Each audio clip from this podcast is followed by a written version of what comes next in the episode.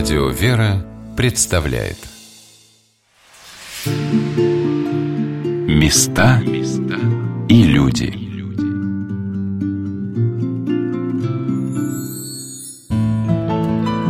Знаете ли вы, как зовут самого издаваемого российского детского писателя? Его сказки читают нам в детстве, а потом мы читаем их своим детям и внукам – до нас дошло множество фотографий, где он уже седой, и лишь несколько, где он молодой. Сказки дедушки Корнея сегодняшние дети знают ничуть не хуже, чем знали их ровесники полвека назад. Здравствуйте, меня зовут Ольга Королева, и сегодня мы побываем в доме-музея Корнея Ивановича Чуковского. Я живу на даче в Переделкине. Это недалеко от Москвы. Так начинается сказка Чуковского «Приключения Бибигона», а голос, который мы только что слышали, принадлежит самому писателю. Вместе со мною живет крохотный лилипут, мальчик с пальчик, которого зовут Бибигон. Строки о Переделкине в «Приключениях Бибигона» автобиографичны. Корней Иванович Чуковский прожил на даче целую треть своей жизни – с 1938 по 1969 год, а сам дом Чуковского представляет собой двухэтажную писательскую дачу, коих в переделке немного. Стены выкрашены теплой охрой, сбоку прилепилась большая застекленная веранда. Научный сотрудник музея и исследователь творчества Чуковского Павел Михайлович Крючков встречает меня у калитки. Пока идем к дому, к нам присоединяется его коллега Наталья Васильевна Продольного – «Сначала чай или экскурсия?» – спрашивают они меня. Конечно, экскурсия. 20 шагов на второй этаж дома по скрипучим ступенькам, и мы в комнате писателя. Мы с вами находимся в кабинете Корнея Ивановича Чуковского, про который Лидия Корнеевна, дочка Корнея Ивановича, говорила, что кабинет Корнея Ивановича – это самый лучший его портрет. Этот портрет Корней Иванович создавал годами – и все, что мы с вами здесь видим, находится на своих местах уже почти 50 лет. Потому что 5 октября 69 года Корней Иванович отсюда из этой комнаты забрали в больницу, где 28 октября Корней Иванович умер. И после его смерти Лидия Корневна попросила ничего не трогать в этой комнате, оставить все так, как оставил Корней Иванович. А потом потихонечку стали приходить люди, просить показать им дом, рассказать о Корней Ивановиче. И в 69 году, да, в декабре месяце, Лидия Корневна провела первую экскурсию в этой комнате. Музей стал э, принимать людей сразу после смерти Корнея Ивановича. Но цели такой изначально дочь Корнея Ивановича, старшая леди Корнеевна, о которой мы говорили, она эту цель не ставила. Она просто хотела, чтобы некоторое время второй этаж, два кабинета побыли в том виде, в каком он их оставил. Потому что неизбежно что-то потом должно было происходить с этими комнатами. Но пошел народ, покажите, покажите. Причем и писатели, и читатели. И вот так он стихийно возник. То есть этот музей создали читатели Корнея Ивановича. Не государство, не Министерство культуры, не семья, а его создали читатели Чуковского. И не сразу научились водить экскурсии отдельно для семьи, если семья пришла, отдельно для школьников, отдельно для филологов, отдельно для каких-то ученых, если они придут, и так далее, и так далее. Потом стали эти экскурсии записывать, завели тетрадь записи, предварительные и так далее. И так стал работать музей. И он в таком качестве проработал 25? 27. 27 лет. До 1996 года. Когда он открылся официально. Вот. Тогда это называлось филиал Государственного литературного музея. Сейчас мы называемся официально отдел Государственного музея истории российской литературы имени Владимира Ивановича Даля. Первое, на что обращаешь внимание, оказавшись в кабинете Корнея Ивановича, это необычная люстра. Бумажный абажур этой люстры украшают удивительные иллюстрации к сказкам Чуковского и гирлянды из бумажных журавликов. Люстра сделана в форме китайского фонаря, это вощеная бумага, и про эту люстру есть несколько легенд. Вы видите, что каждая ее грань, сколько здесь граней, Наталья Васильевна? Раз, два, три, четыре, пять, шесть, восемь граней. Угу. На каждой грани нарисована картинка к его сказке. Это рисунки здесь использованы художника Ротова. Дело в том, что это очень редкие иллюстрации, потому что они выходили всего два раза. В 1935 году была опубликована книжка Корней Иванович с рисунками художника Ротова. И еще одно издание было в 1937 году. Только в 2014 году сделали переиздание этой книжки. Это удивительный художник, который удивительно выстраивал композицию э, в рисунке к сказкам не только Корнея Ивановича, но и к сказкам, например, Михалкова, сказкам, знаменитой сказки «Приключения капитана Врунгеля». А здесь э, использованы как раз вот цветные вкладки, перерисованы вот из, из книжки 1935 года, рисунки художника Ротова. А внизу на донышке сделан коллаж из э, иллюстраций к сказке «Телефон», и если вы присмотритесь, то провода от каждого телефонного аппарата тянутся в центр.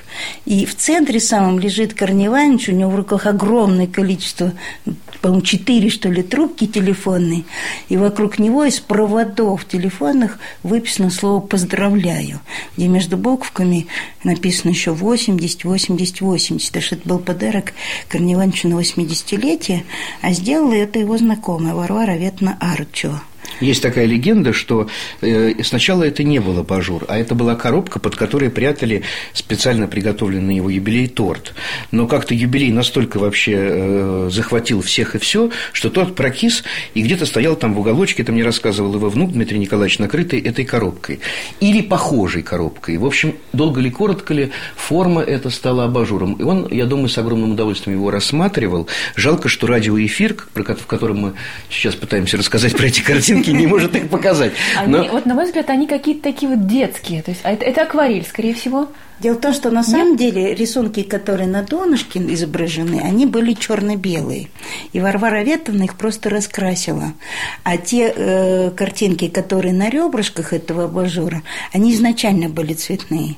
Вот «Краденое солнце», «Айболит». А здесь нету, да, к сожалению, сказки «Крокодил», здесь нету... Тараканище здесь Тараканище нет. Тараканище да. нет. Вот к этим сказкам художник Ротов не делал иллюстрации, но все остальные знаменитые сказки и путаница, и Полита, Федорина горе, и мой Тадыр. Все здесь можно увидеть. А вот журавлики, журавлики появились позже, их сделала японская переводчица Яска Танака. Они вместе с мужем переводили сказки Корнея Ивановича на японский язык. Мои экскурсоводы, научные сотрудники дома Чуковского, указывают на верхнюю полку книжного шкафа, где стоят сказки Корнея Ивановича на японском языке, на обложке книги «Крокодил», например, изображен большой красный крокодил в синем твидовом пиджаке, цилиндре и сигарой в зубах. Как он звучит по-японски Чуковский? То есть это также мелодично, это также или вот...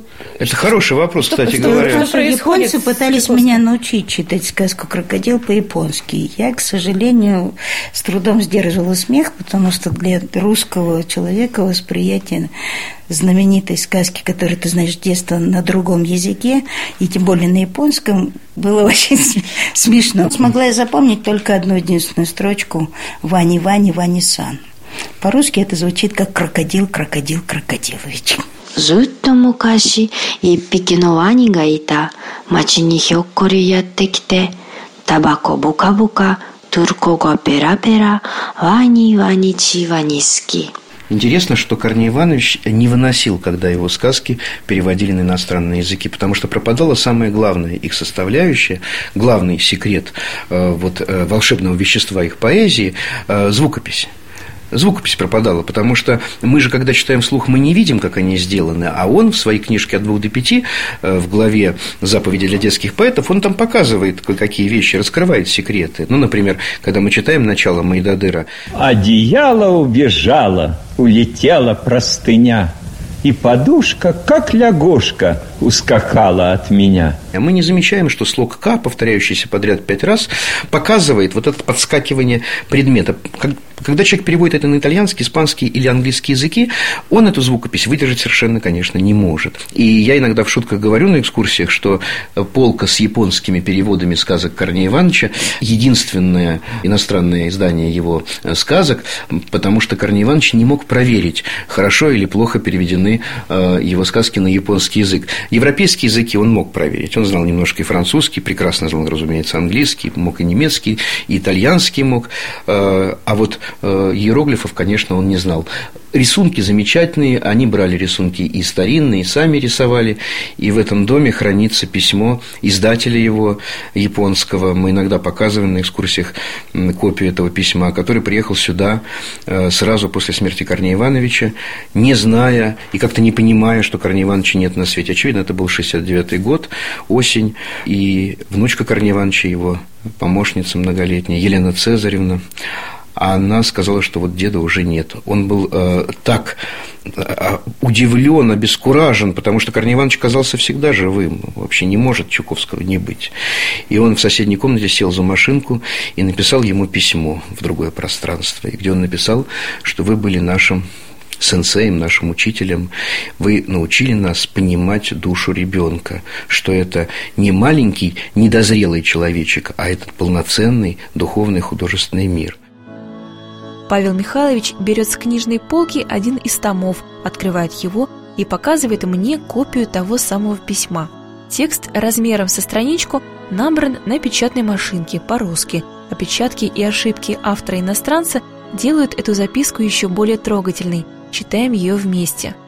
Для вас дети не были незрелыми цыплятами, а скорее всего были совершенным творением и прототипом человека. Нельзя повредить его никакими никаким образом.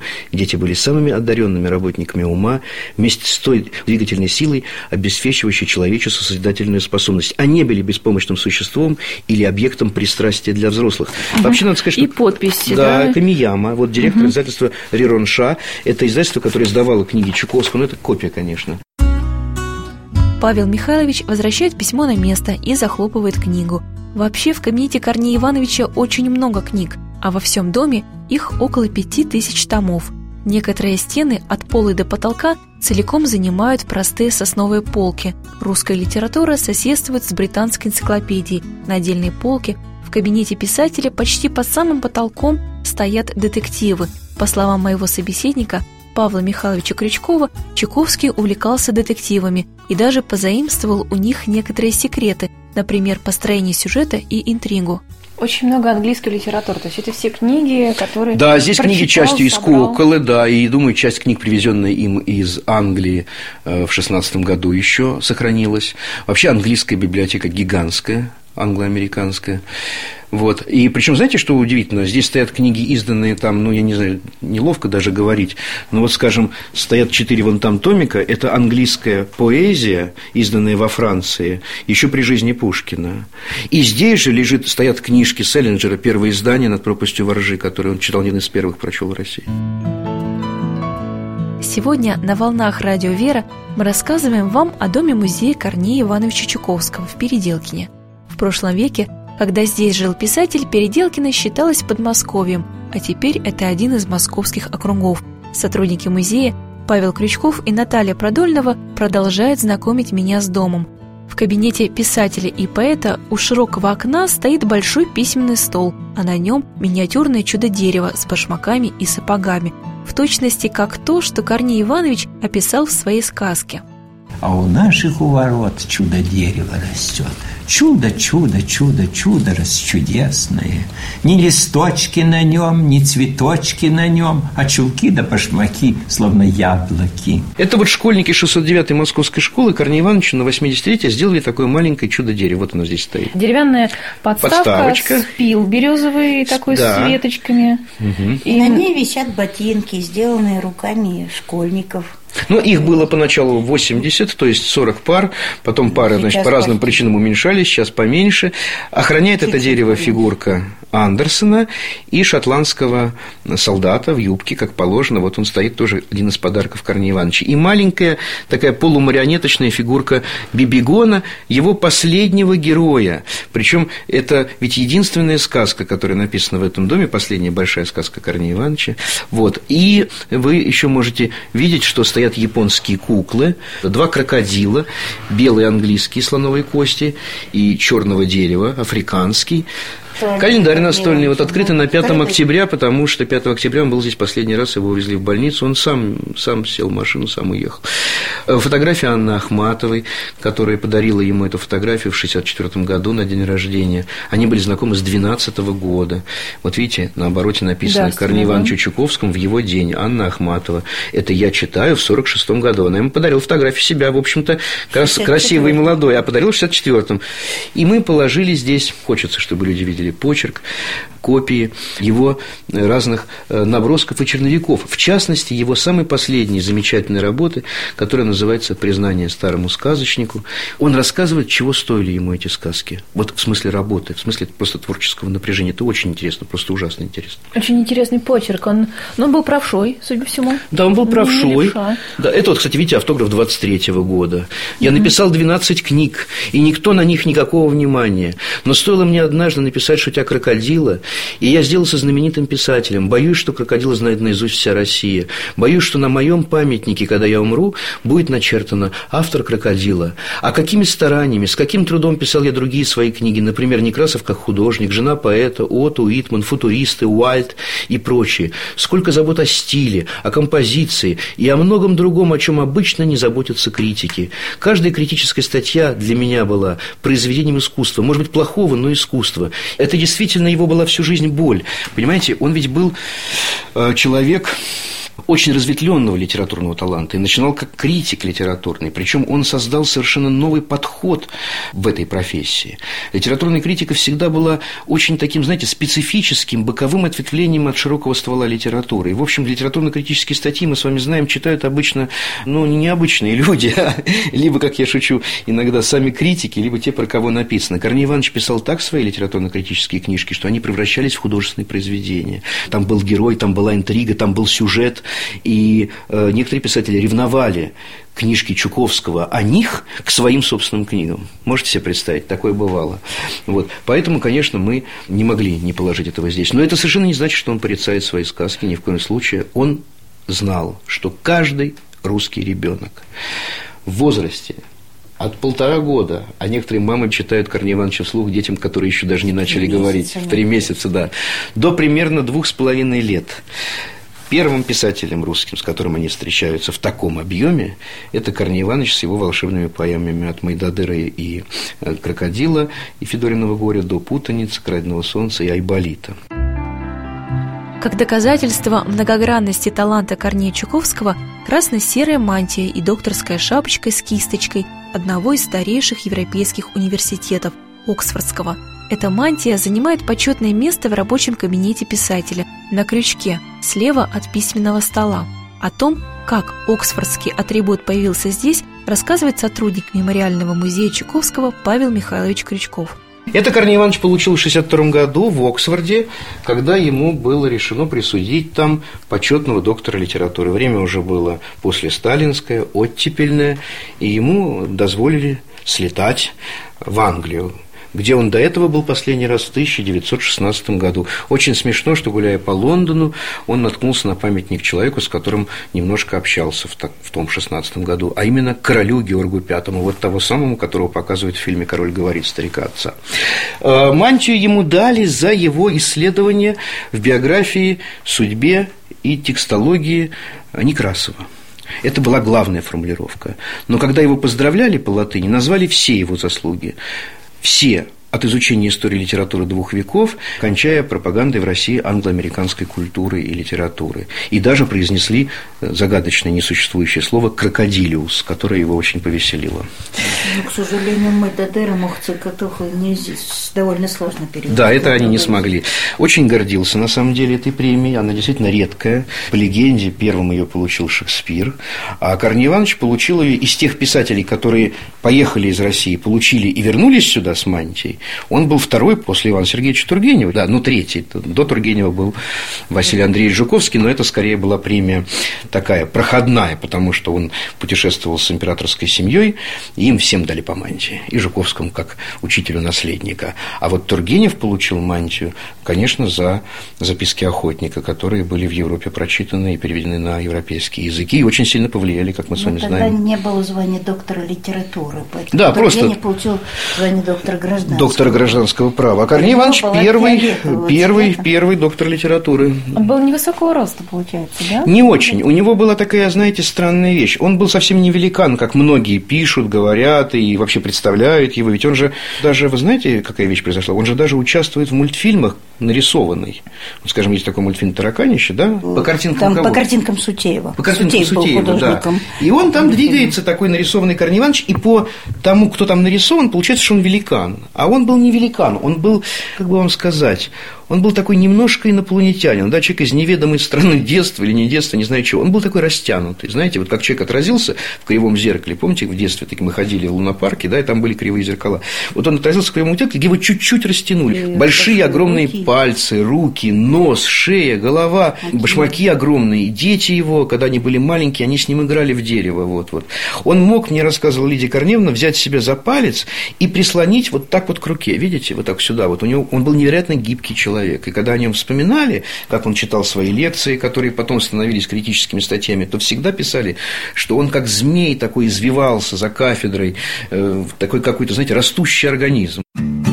Что еще можно увидеть в рабочем кабинете Корнея Ивановича? Небольшой узкий диван, а перед ним журнальный столик с книгами. В головах большую старинную радиомагнитолу. Корней Иванович любил слушать новости русской службы BBC.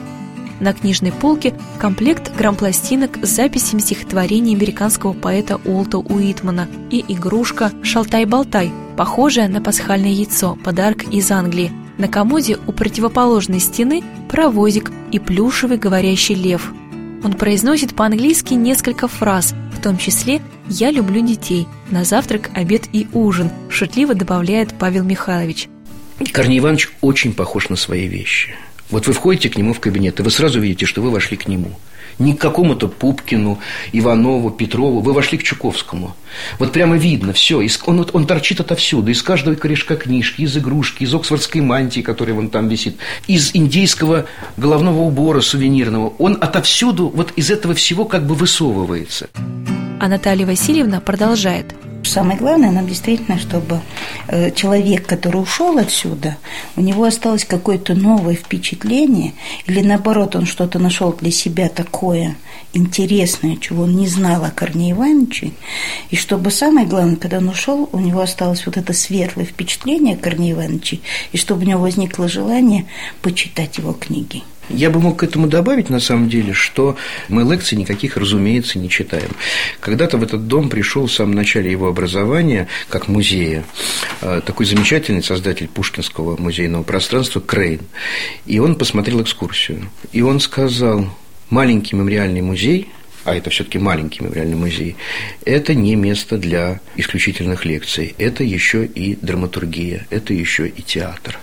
Я это к тому говорю, что каждый день к нам привозят автобусы школьников, которые вырваны железной рукой учителя или организатора экскурсии из дня, да? Или наоборот, Бро... они подготовлены. Или наоборот, они подготовлены и брошены сюда. И наша задача, э, помимо того, о чем говорила Наталья Васильевна, это очень важно, но еще какая задача? Чтобы человек, оказавшись здесь, где-то Корней Иванович так замечательно написал о чьих-то стихах, меня как будто кто-то приласкал, чтобы человек, оказавшись здесь, получил какую-то порцию сердечного тепла, которого, может быть, в ежедневной, школьной, семейной, еще какой-то жизни ему не достает это, конечно, еще и некоторым образом кафедра духовная наш дом, потому что мы э, хотим, чтобы человек ушел отсюда не удерживая судорожно в памяти, как называется книга Чуковского об искусстве художественного перевода, а чтобы он ушел с чувством, что его встретили как родного, что его соединили с живым человеком, не с персонажем истории литературы, а с живым, из плоти и крови, человеком, у которого было все, и высокие э, какие-то думы, и страсти, и так дальше, чтобы он почувствовал живого Чуковского. Ребенок дедушку Чуковского, мама его, э, писателя Корнея Чуковского и так дальше. Может быть, наоборот, она вдруг неожиданно была с ребенком на экскурсии и вернулась в детство. Такое тоже Такое бывает. тоже бывает. Но мы, вот сейчас появилось такое модное слово – аниматоры. Знаете, на всяких мероприятиях, там есть аниматоры. Вот оно как ругательное. Оно у нас ругательное, само слово. Но, но если вытащить из него его смысл, семантику, да, что такое аниматор, это ожи, одушевитель, то мы некоторым образом стараемся быть одушевителями. Давай, значит, я читаю первую строчку, когда махну рукой, вы вторую. Угу. Хорошо, девчонки? Ну, поехали. Ехали медведи на велосипеде, а за ними кот – Задом. А за ним комарики? На шарики. Знаете ли вы сказку про медведя, который любил мед? У него еще был друг поросенок. Винни-Пух? Точно. Скажи, пожалуйста, эту сказку написал русский писатель или иностранный какой-нибудь там француз или немец? Э, русский, русский писатель, но есть еще какая иностранная сказка про Винни-Пуха. Так вот иностранец написал. Угу. Ее написал писатель английский, милый. А на русский язык ее перевел друг Корнея Ивановича, писатель Борис Захадыр. И там в этой сказке есть несчастный ослик, который все время терял хвост. И вот, а. И а. У Корнея Ивановича здесь есть ослик Иа, я могу вам показать. Но это только мы маленьким показываем. Я забыл, сколько вам лет сейчас? Шесть с половиной. Это много, Скоро очень это очень много. Давайте вам будет как будто три. А вам четыре, ладно? Ослик Корнея Ивановича прекрасен. Все помнят, сколько вам лет? Он очень боится, когда открыта форточка. Сейчас она закрыта. Поэтому он спокоен. Но если на него подует ветер, что с ним происходит? Ты будешь ветер, Лера, ты будешь ветер. Я возьму крепко его, а ты подуешь, ладно? Давай. Упал. Поднимай, Слава. Понимай, понимай. Я помню, что долгие годы я очень ждал, что Корней Иванович мне приснится и скажет, насколько ужасно я вожу экскурсии по его дому, и что вообще пора отсюда меня гнать метлою. Он не снился и не снился. Потом все-таки он приснился. И мне приснилось, что я школьник старших классов, сижу, и весь класс знает, что я знаю Чуковского, и он знает, что он знает меня, но говорить со мной не захотел, только сказал короткую реплику. А вот на это я тратить время, сказал он, не буду. И улыбнулся такой своей классической ехидной улыбкой. Здесь никогда не называли, и такая традиция есть, и мы вот с Натальей Васильевной никогда внутренне не называем людей посетителями. Для нас это всегда гости, которые через нас пришли к Корнею Ивановичу. Места и люди.